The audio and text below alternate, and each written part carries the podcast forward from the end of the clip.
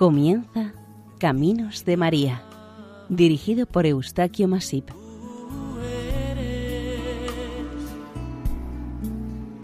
Entre todas las mujeres. Bienvenidos a Caminos de María, un programa realizado por el equipo de Radio María, Nuestra Señora del Lledó de Castellón. Seguidamente les ofrecemos el capítulo dedicado a dos advocaciones marianas cercanas en el tiempo y en el espacio, Nuestra Señora de Altomira y Nuestra Señora de Riánsares, ambas en la provincia de Cuenca.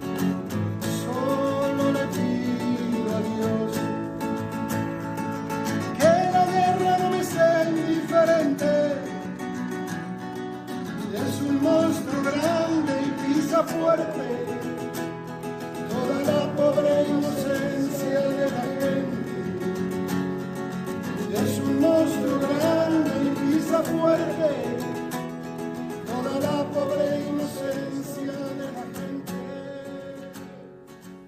Desde la cima de Altomira, la Virgen María vigila una ancha franja de tierra, desde Guadarrama y Gredos hasta la serranía de Cuenca y desde los montes de Toledo al sistema ibérico. Su nombre, Altomira, indica de lo elevado de su altura respecto a todo su entorno. La Virgen María, desde lo alto, todo lo mira, todo lo divisa y todo lo ve, desde su ermita a más de 1200 metros sobre el nivel del mar. En el año 338, después de saquear la ciudad de Roma, los godos se convirtieron en cristianos arrianos y en el siglo V formaron un reino propio con capital en la ciudad francesa de Tolosa. Apenas un siglo más tarde, en 507, por la presión ejercida sobre ellos por el rey franco Clodoveo, se ven obligados a abandonar Tolosa y pasar a la península ibérica, estableciendo una continuidad de su reino con la capital en Toledo, en el centro peninsular. Este reino perdurará hasta el principio del siglo VIII. Durante tres largos siglos, el arrianismo y el catolicismo no puede decirse que convivieran pacíficamente, pero al menos se toleraban. Pero con el rey Leovigildo y su propósito de unificar el reino en una fe, se desató un profundo malestar entre los creyentes que no admitían su fe, el arrianismo. Fue el rey Leovigildo quien se propuso unificar la religión en su territorio con el arrianismo, pero los católicos, que no eran pocos, se fueron negando valerosamente hasta el punto de ser víctimas de su creencia. Muchos de ellos murieron mártires a manos de los arrianos. En la Bética, por aquel entonces, gobernaba un hijo de Leovigildo.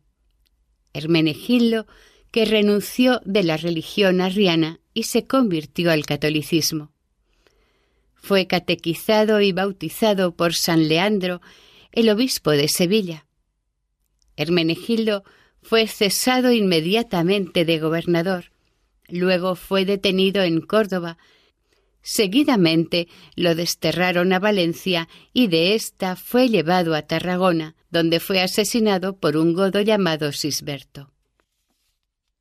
Leovigildo con el tiempo se arrepintió del arrianismo y de sus maldades, convirtiéndose al catolicismo. A su muerte le sucedió en el reino su hijo Recaredo, hermano de Hermenegildo. Según la historia, pronto se convenció y convirtió al catolicismo y en el concilio tercero de Toledo impuso en todo su reino el culto católico. A partir de esta unificación en la fe católica, el culto a la Madre de Dios se afianzó en sus dominios. Este interés y devoción del pueblo hacia la Virgen permitió que se edificaran ermitas y capillas en todo el reino, dedicadas a Nuestra Señora. Durante el período de dos siglos que comprendió el reino visigodo en la península ibérica, el cristianismo, a pesar de los obstáculos que pusieron los arrianos, siguió vivo. Los hispanocatólicos respetaron y mantuvieron las fiestas dedicadas a la Virgen María, ya aprobadas en el concilio de Éfeso, celebrándolas con sencillez y gran reverencia. Téngase en cuenta que en el siglo VII la Iglesia de Roma fijó en el calendario las celebraciones marianas más importantes, Anunciación, Purificación, Asunción y Natividad de la Virgen. El pueblo llano veneraba y apreciaba sinceramente a Nuestra Señora.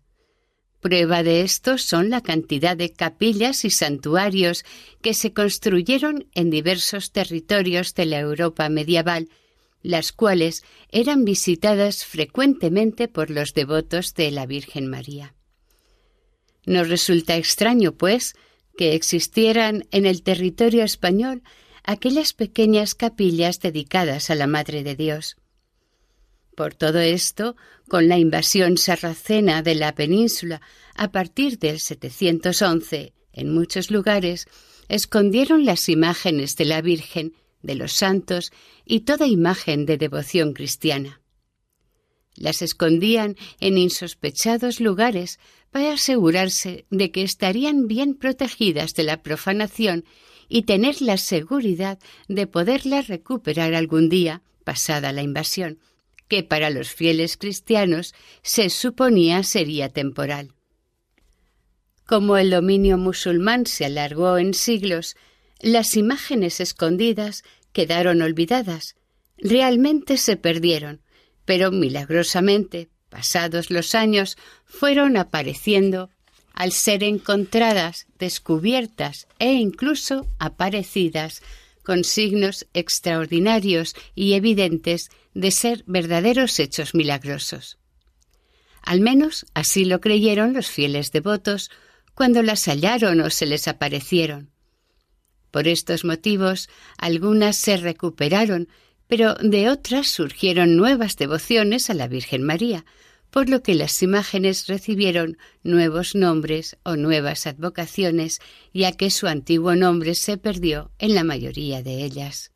A continuación, se relatarán dos advocaciones marianas con unas historias semejantes en dos lugares muy cercanos entre ellos, en el centro de la península, al sur del sistema central, al norte de la Mancha y al oeste del sistema ibérico, en la provincia de Cuenca. ¿Cuántas veces siendo niño te recé? Con mis besos te decía que te amaba. Poco a poco con el tiempo fui alejándome de ti. Por caminos que se alejan me perdí por caminos que se alejan me perdí. Oye,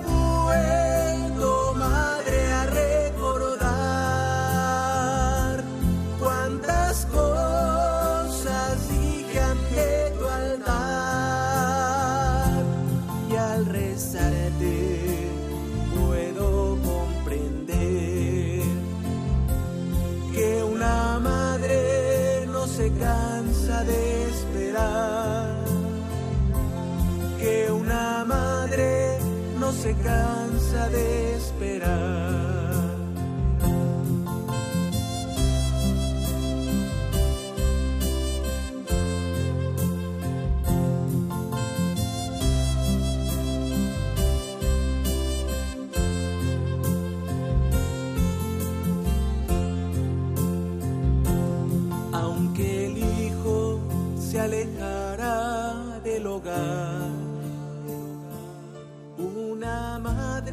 Siempre espera su regreso. En lo más alto de la sierra de Altomira, en el cerro conocido como de la Muela o del Castillo, lugar ahora junto a un conjunto de antenas y repetidores de medios de comunicación modernos, se encuentra una ermita dedicada a Nuestra Señora, la Virgen María, que se le dio el nombre por haberla encontrado en esta sierra de Altomira. La ermita es de reciente construcción, pero se sabe que hubo otra más antigua, de la que se desconocen sus características. Al parecer, se edificó en el siglo XV. Solamente se sabe que estuvo dedicada a Santa María Virgen, la Madre de Dios. Curiosamente, la actual ermita está rodeada de restos de otras construcciones de épocas remotas. Sin embargo, el emplazamiento en esta cima de la sierra resulta demasiado apartada de poblaciones importantes, del valle, del río y de la tierra cultivable, lo que debía de dificultar una vida fácil. Supuestamente, en este escarpado lugar se asentaron los caballeros templarios. La ermita actual es un edificio construido en los últimos años 60 del siglo XX. Es de aparente escaso valor artístico y arquitectónico. De ella únicamente llama la atención un bonito mosaico en el que se puede ver una imagen de la Virgen María con el Niño Jesús en su brazo y leerse un nombre, Nuestra Señora de Altomira. Esta ermita se halla en el término municipal conquense de Mazarulleque, del partido judicial de Huete, en el que también se hallaron los restos de un poblado de finales del Imperio romano. Esta pequeña villa, en 1808, durante la Guerra de la Independencia, fue asolada por las tropas francesas de Napoleón. Según se cuenta por tradición, en este elevado lugar hubo un castillo o una gran construcción similar que fueron ocupados por los caballeros templarios en la Edad Media. Pero esto es poco probable porque la aridez del territorio y los restos derribados por aplanadoras modernas no suponen de ninguna gran construcción medieval. Además, no existía en la cercanía ningún núcleo de población lo suficientemente importante que pudiera interesar a los templarios. No obstante, siguiendo con investigaciones, se descubrió una documentación más fiable en la que se cuenta que aquí mismo, en el siglo XVI, hubo un convento notable de frailes carmelitas descalzos. A este convento podría corresponder el origen de la ermita de Nuestra Señora de Altomira, la que actualmente se conoce. Hay que tener en cuenta que en este siglo por ser este lugar muy de acorde con los principios de desierto que tenían y tienen los frailes de los conventos de carmelitas descalzos, es muy probable que sea cierto el establecimiento de esta orden religiosa en el cerro de Altomira. Todo esto no quita que, mucho antes, en algún siglo anterior a la invasión sarracena, hubiera existido una pequeña ermita u oratorio que estuviera dedicado a la Virgen Santa María.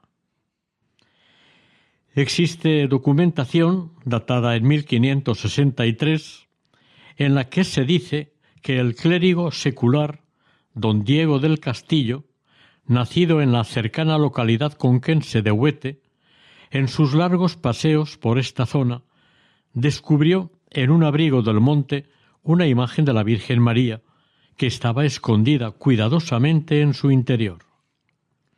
Lo mismo que en otras advocaciones, por si la imagen mariana corría peligro de ser profanada por los agarenos invasores, los fieles de aquellos momentos la escondieron.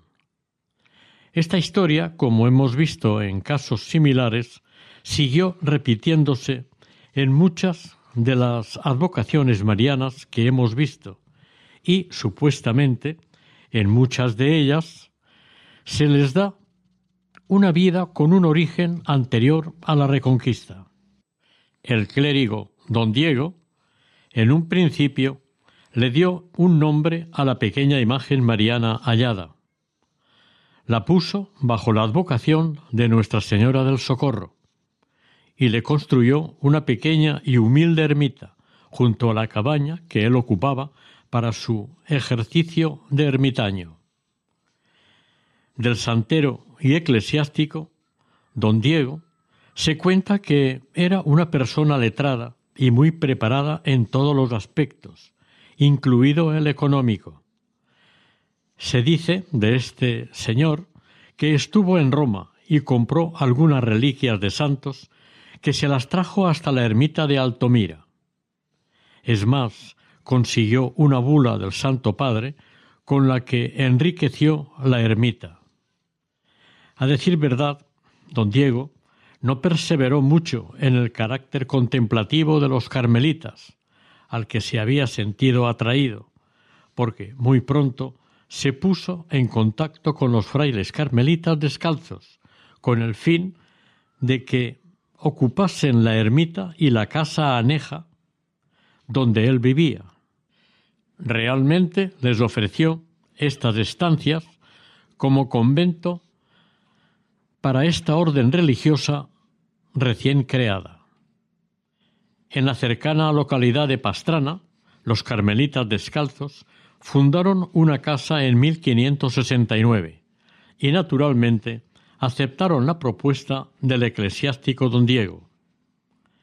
Al poco tiempo, seis esforzados y voluntariosos carmelitas subieron por los riscos de Altomira para fundar y establecer el cuarto convento de los carmelitas descalzos en España.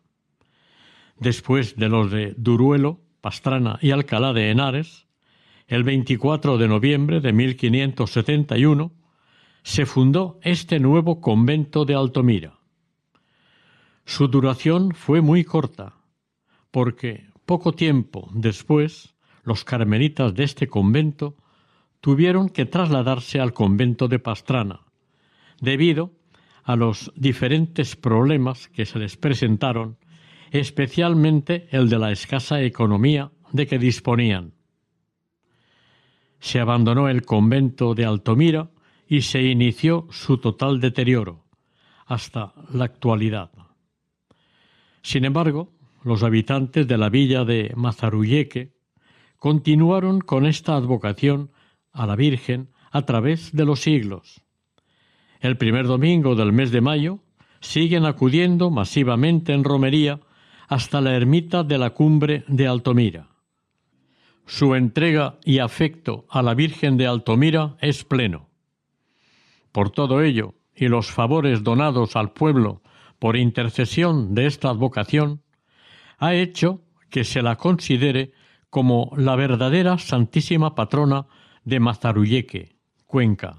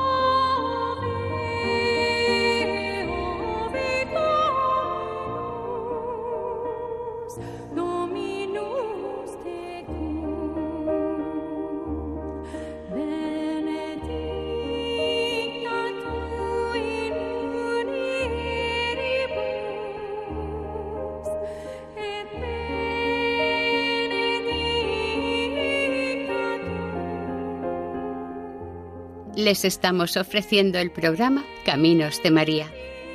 Acabamos de escuchar la advocación de la Virgen de Altomira, patrona de Mazarulleque.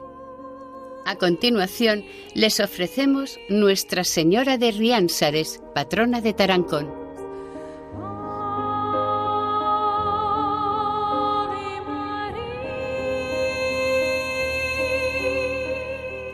Bendita tú, María Madre de Dios y Madre nuestra, porque aceptaste la palabra del Señor y con tu sí diste al mundo la luz que es Jesucristo. Del himno a Nuestra Señora de Riánsares. Para introducirnos en la advocación de la Virgen de Riánsares, hemos de aclarar que este nombre está compuesto por dos palabras, río y ánsares. Lo de río es evidente, pero lo de ánsares se refiere que en algún tiempo remoto, en la zona del santuario y cercana al río, debieron ser visitadas por ánsares. El ánsar o oca es un ave palmípeda migratoria de tamaño mayor que un pato que temporalmente se asienta en ríos, lagunas o charcas. Descendiendo de la Sierra de Altomira, la más occidental del sistema ibérico, varios ríos de irregular caudal descienden del norte hacia el centro de la Mancha conquense. Algunos de ellos son afluentes de otros ríos mayores, destacando sobre todos el río Guadiana, donde las aguas seguirán su camino hacia el Océano Atlántico, calando sus aguas en su paso en la tierra de la extensa llanura mesetaria. Los ríos Záncara, Cigüela, Monreal, Rus y Riánsares son algunos de los que recorren de norte a sur estas tierras, aportando sus aguas a los campos de cultivo de vid, cereales o de las huertas que se forman a ambos lados en sus vegas de aluvión. Siguiendo una de estas corrientes naturales de agua, yendo hacia el suroeste, nos encontramos con una importante ciudad manchega, Tarancón. El nombre de Tarancón tiene significados dispares dependiendo de cada una de las opiniones que se han dado a este respecto. Así encontramos Trancón de Tranca, del nombre de la planta Tarancio, como torre de sacerdote, etc. Su origen hay que buscarlo en los primitivos celtíberos que se asentaron junto a la vaguada del caño. Los romanos construyeron el puente sobre el río Riánsares por el que pasaba la vía que unía Cartago Nova con Complutum, actual Alcalá de Henares. Además, la necrópolis y una villa romana.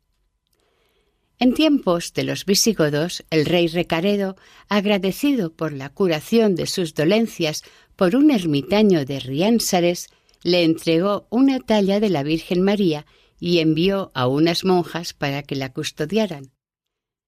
En el siglo XIX, cuando se construyó el palacio, se sacaron las momias de las monjas y se enterraron religiosamente. A partir de la invasión sarracena, el salteador Rondo Hafsum se refugió en esta aldea de entonces porque lo perseguía Abderramán. Tras las conquistas de los cristianos, el territorio de Huete y la villa de Tarancón entrarán a formar parte del reino de Toledo como dote del casamiento de la princesa Zaida con el rey Alfonso VI de Castilla.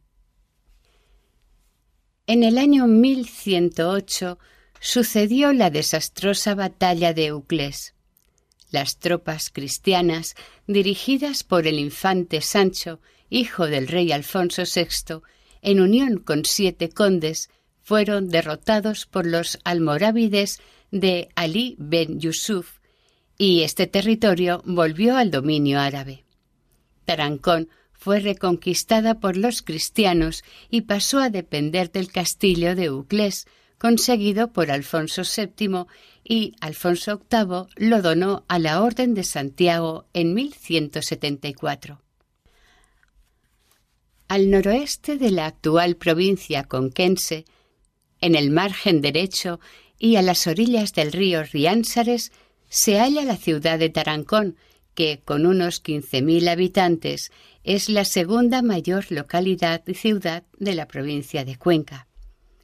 A unos cuatro kilómetros de distancia de la ciudad y junto a este río, encontramos una espaciosa y bien cuidada ermita dedicada a la Virgen María, bajo la advocación Nuestra Señora de Riánsares. Su historia, su ermita y la devoción que despierta entre sus fieles devotos es lo que relatamos a continuación.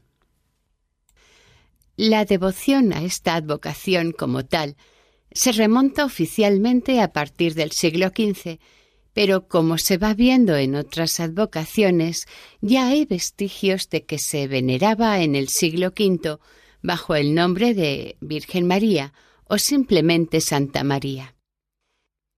Siguiendo su historia y leyendas, cuentan que el Papa San Gregorio el Grande regaló al rey visigodo Recaredo I una talla de la imagen de la Virgen que este rey llevaría siempre atada a la silla de su caballo. Cuando Recaredo pasó por estas tierras de Tarancón, se encontró repentinamente afectado por una grave dolencia que le impedía seguir montando, por lo que se vio obligado a detenerse en una pequeña capilla dedicada a la Virgen María, que estaba junto al río Riánsares de las afueras de la localidad.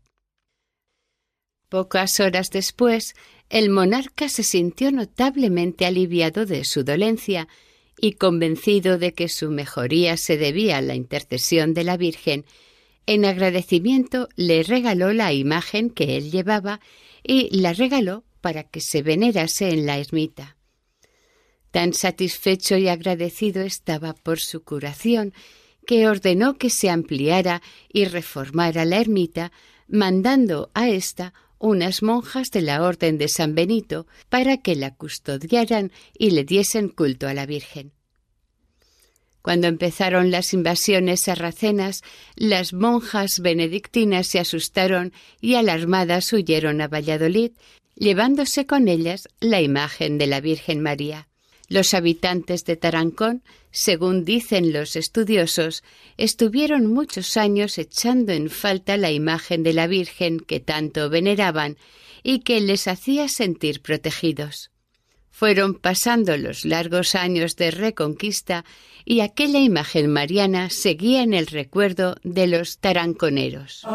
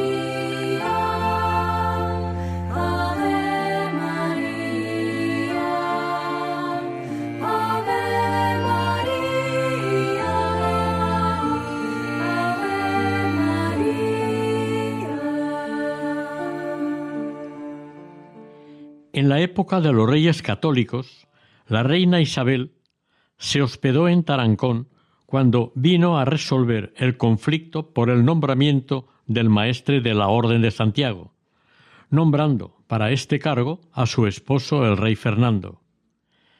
En el siglo XVI, por mediación del emperador Carlos V, se concedió la independencia de Tarancón de su vecina Uclés. El emperador visitó esta villa de paso al menos en dos ocasiones.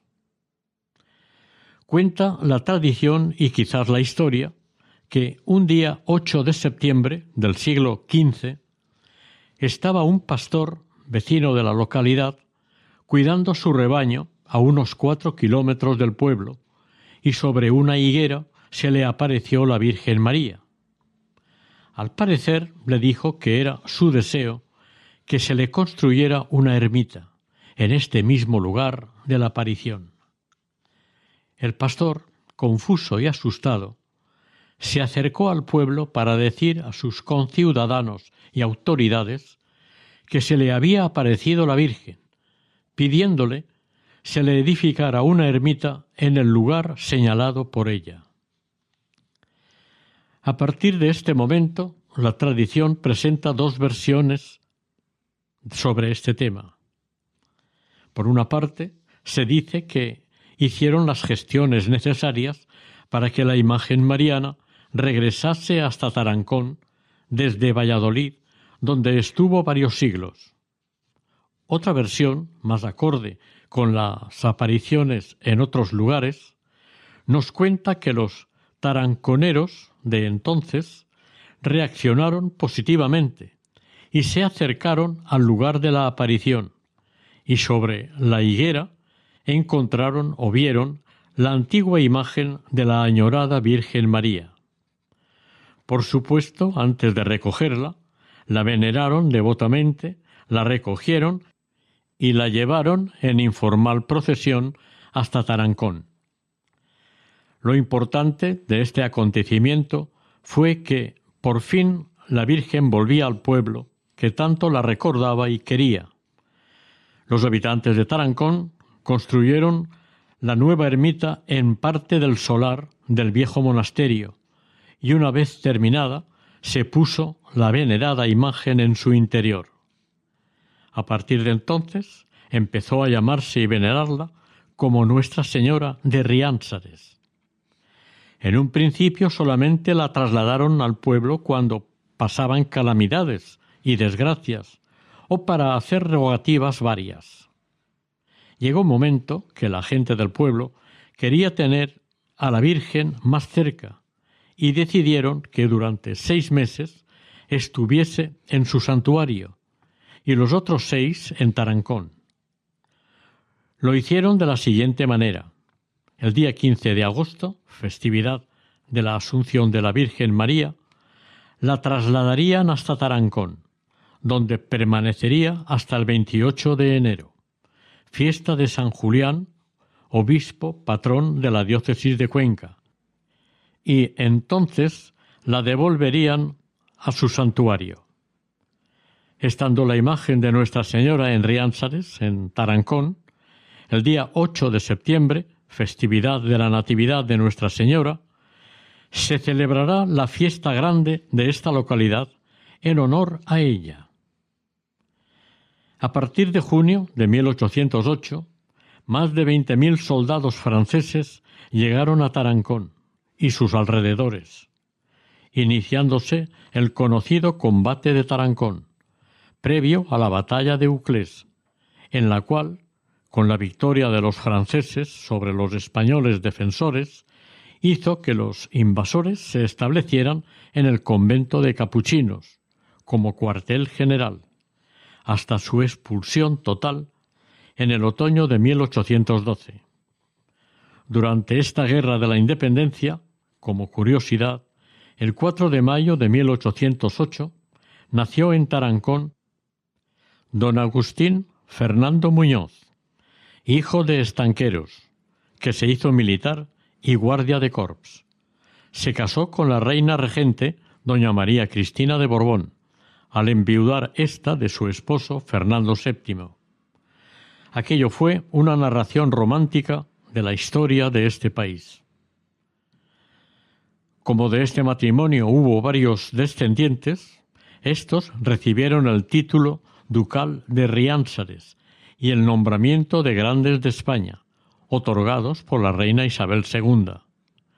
El duque, don Fernando, cuando se produjo la desamortización de Mendizábal, en la subasta de bienes nacionales, adquirió propiedades en los alrededores de la ermita de Nuestra Señora de Riánsares, y gracias a esta circunstancia se hizo cargo de recuperar y arreglar la ermita, construir el Palacio Ducal y realizar el Panteón Familiar en Tarancón.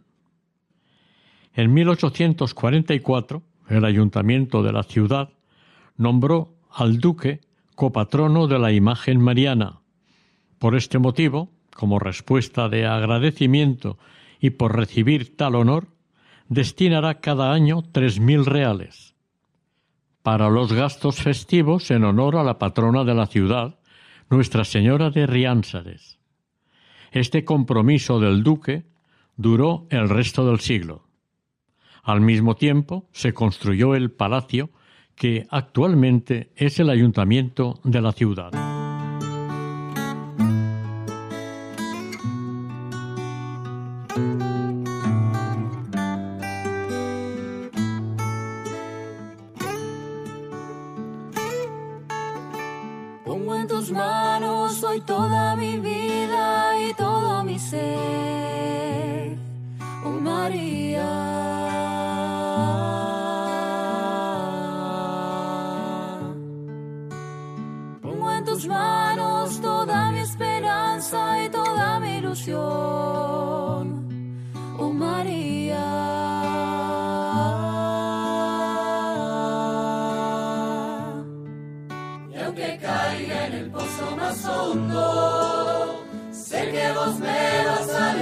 Levantar, porque yo por María doy todo.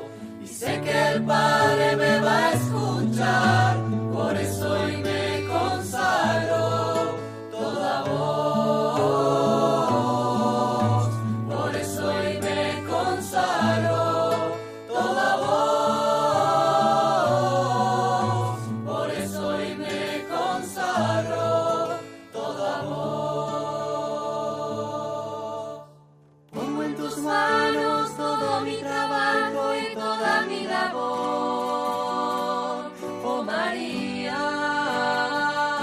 Les recordamos que están escuchando ustedes el programa Caminos de María, el capítulo dedicado a Nuestra Señora de Altomira, patrona de Mazarulleque, y Nuestra Señora de Riánsares, patrona de Tarancón.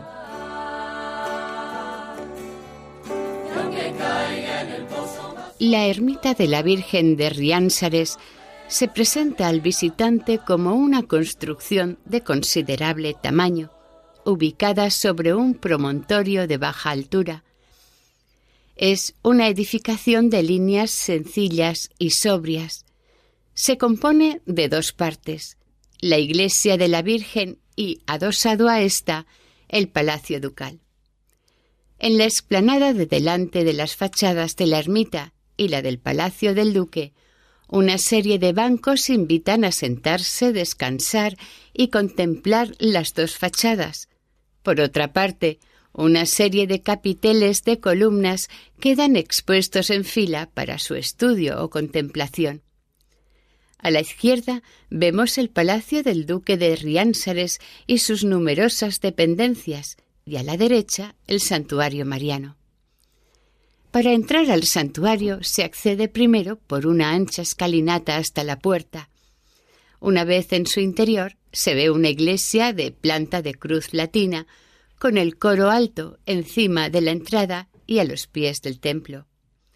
La nave principal está cubierta por una bóveda de cañón compuesta por cuatro tramos y con lunetos.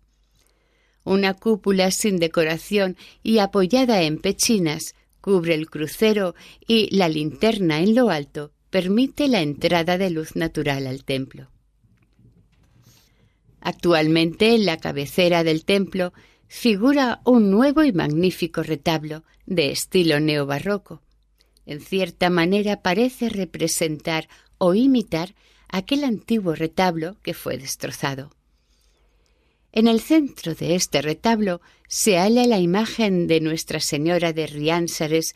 Evidentemente es una magnífica copia de la imagen gótica del siglo XII, la anterior y original.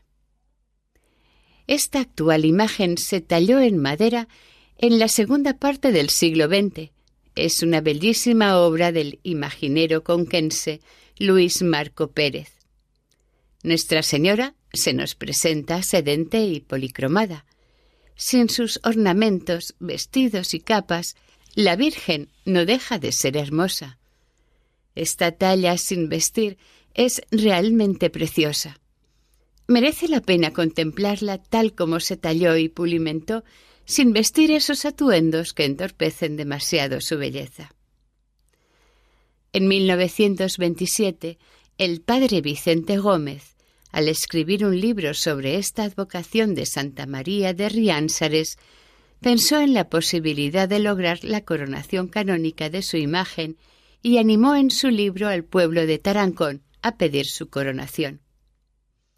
Al fin y al cabo, en esta advocación se cumplían todos los requisitos exigidos para ser coronada canónicamente. La decisión para conseguir este objetivo llegó en 1961. El obispo de Cuenca, en mayo de este año, dirigió su petición de coronación canónica a la Santa Sede para la venerada imagen de Nuestra Señora de Riánsares. En ese momento el Papa era su Santidad Juan XXIII. El apartado más importante del texto de respuesta a esta solicitud decía Consideradas bien todas las cosas por medio de este documento y con nuestra autoridad apostólica, damos licencia al citado obispo de Cuenca para que en el día que él señale después de la misa solemne, según el rito y fórmula prescrita, imponga, en nuestro nombre y autoridad, una corona de oro a la imagen de Nuestra Señora de Riánsares, venerada en la ciudad de Tarancón. La fecha escogida para este solemne acto fue el 7 de septiembre de 1962. Para este evento se recogieron donativos tanto económicos como de joyas y piedras preciosas procedentes de los fieles o entidades privadas, con el fin de poder componer un par de coronas de oro para la Virgen y otra para el niño, además un valioso y trabajado manto para la Virgen. Con motivo de esta celebración se programaron diferentes actos culturales, artísticos y religiosos pero a destacar entre todos ellos el novenario a cargo de un prestigioso predicador. Al solemne acto de la coronación asistieron fieles de todos los pueblos del arciprestazgo y, desde luego, acudieron sacerdotes, religiosos y muchas autoridades. Como madrina de la coronación estuvo presente la imagen de la Virgen de la Luz, patrona de Cuenca, Además, el obispo de Cuenca, Monseñor don Inocencio Rodríguez Díez, fue quien celebró la Eucaristía e impuso corona a la Virgen y al Niño. Este solemne acto empezó a las 16.30 en la parroquia de Nuestra Señora de la Asunción. Finalizada la coronación y la Santa Misa, se celebró una, no menos solemne y participada procesión desde la parroquia hasta la plaza del 1 de mayo. Este día los diversos actos conmemorativos de la coronación se alargaron hasta muy avanzada la noche. Cincuenta años más tarde, la Hermandad de la Santísima Virgen de Riánsares organizó para el 7 de septiembre del año 2012 la apertura del Año Santo Mariano, año jubilar y el cincuentenario de la coronación. A estas celebraciones asistieron multitud de fieles y numerosas autoridades locales, provinciales y nacionales. La conmemoración fue presidida por el excelentísimo y reverendísimo don José María Yangua Sanz, obispo de Cuenca. La concesión de este año santo mariano se debió a la gracia de su santidad el Papa Benedicto XVI. Este año santo concluyó el 8 de septiembre de 2013, haciéndolo coincidir con las fiestas patronales de la ciudad. Durante todo el año santo se programaron peregrinaciones procedentes de la provincia e incluso de toda España.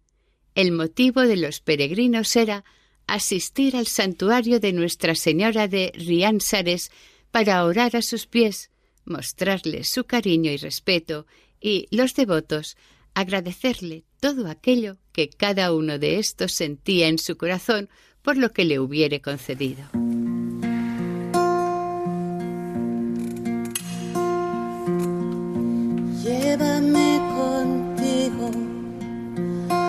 Todos lados que pueda dormir tranquilo bajo tu precioso manto.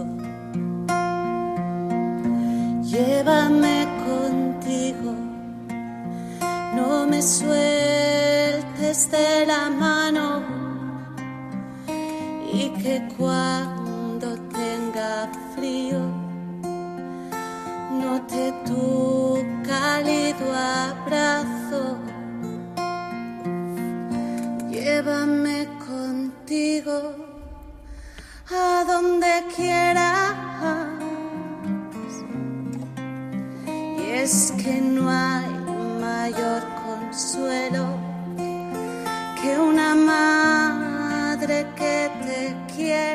La ermita pasó a ser propiedad de la Iglesia en 1924, pero con el comienzo de la Guerra Civil de 1936, esta fue saqueada y destrozada por las fuerzas liberadoras.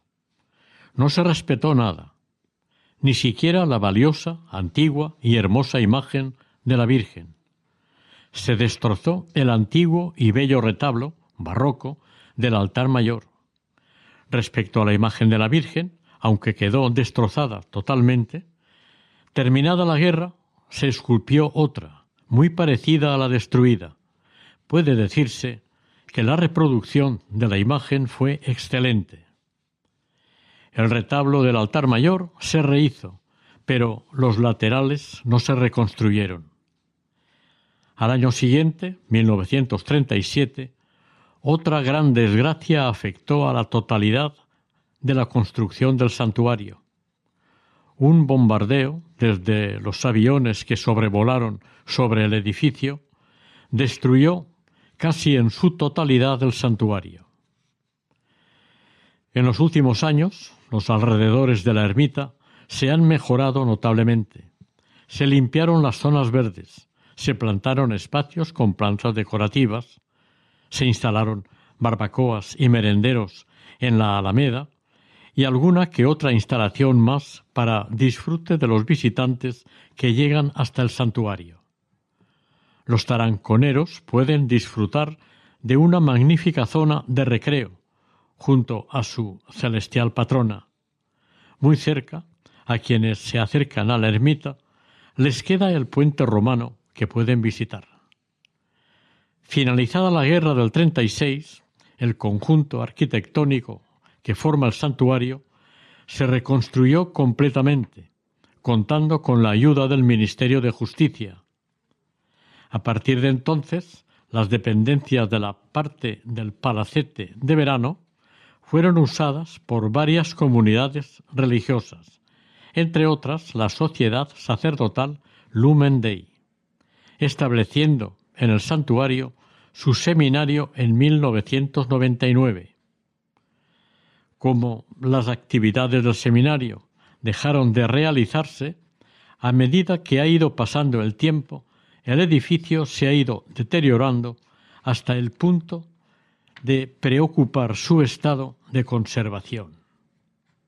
En cuanto a las fiestas en honor a la Virgen de Riánsares, en la plaza del ayuntamiento de la ciudad de Tarancón, a partir de las doce horas del día 7 de septiembre, y con el tradicional lanzamiento del cobete, cohete, o tradicional pistoletazo de salida de fiestas, se da inicio a las fiestas de la ciudad.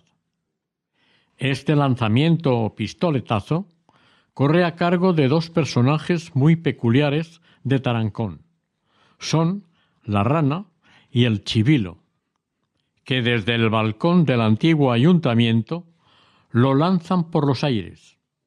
Este día 7 de septiembre, naturalmente, se celebra con gran solemnidad, alegría y con la esperanza de que sean unas fiestas mejores que nunca. Todo esto en honor a su santísima patrona, la Virgen de Riánsares. Por la tarde tiene lugar la ofrenda de flores a la Virgen y se canta la salve. Para terminar la primera jornada, puede seguir con el toro de fuego y el primer gran concierto de fiestas. El día grande es el 8 de septiembre. En este día se celebran los actos religiosos más importantes de la semana. A las once, la Santa Misa y por la tarde la solemne procesión con la imagen de la Virgen acompañada por autoridades, corte de honor, hermandades, peñas y la agrupación musical por las calles de la ciudad. Por la noche la popular pólvora o fuegos artificiales y para terminar el día un concierto o actuación de carácter musical. Los siguientes días van siendo dedicados a los mayores, a los niños, a las mujeres, a las peñas, pero siempre con la presencia en su corazón de Santa María de Riánsares. Otras actividades van dándose en diferentes puntos de la localidad a lo largo de la semana de fiestas. Desfiles de carrozas, gigantes, cabezudos, concurso de recortes taurinos y conciertos. La mayor parte de estas actividades se realizan en el conocido Centro Escénico de San Isidro, un espacio con una capacidad de unos 6.000 espectadores. Desde 2015, en la plaza del ayuntamiento, se celebra el Mañaneo, lo que se entiende como una feria de día. Siglos lleva Tarancón venerando a su Virgen bendita de Riánsares en ella ponen sus vecinos su ilusión y esperanza. Nuestra Señora no les falla, sigue estando a su lado, concediendo a cada persona la gracia y la fuerza suficientes para que sigan por el camino trazado por su Hijo el Redentor.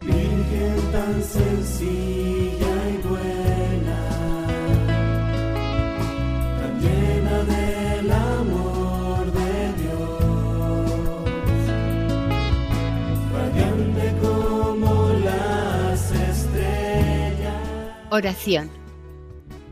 Santa María de Riánsares, vida, esperanza y remedio del pueblo que te venera. Intercede ante la Santísima Trinidad por sus gentes, sus campos, y que no se pierda el amor que sencillamente te ofrecen con sus oraciones, peticiones y esperanzas. Así sea. cielo